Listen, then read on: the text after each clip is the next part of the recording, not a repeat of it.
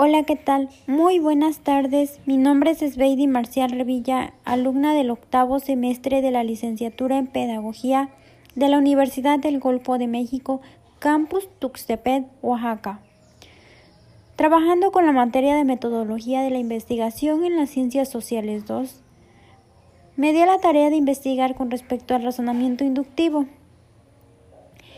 por lo que es muy importante dar a conocer este método debido a que al momento de realizar diversas investigaciones metodológicas también se puede hacer uso de ella. Es por eso que a continuación mencionaré acerca de lo que es este método.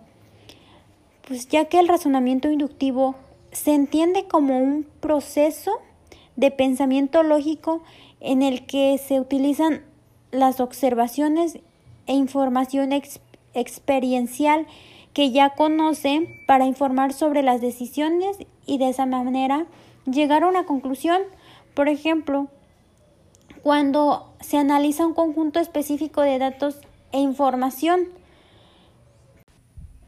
para generar conclusiones generales basadas en conocimientos existentes, de experiencias de aprendizajes pasadas.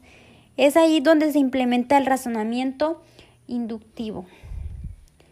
De igual manera, cuando tomas una decisión sobre un tema, confías en tus observaciones y las relacionas con tus experiencias anteriores. Por ejemplo, si miras afuera y ves un cielo soleado, es razonable pensar que no necesitarás un paraguas, debido a que muchos días soleados pasados han demostrado que este pensamiento es correcto.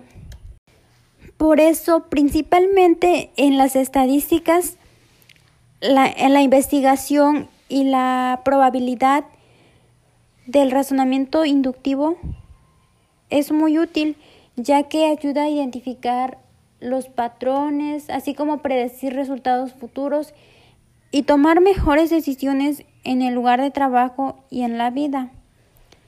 Por eso, para realizar una investigación, es muy indispensable que se haga uso de este método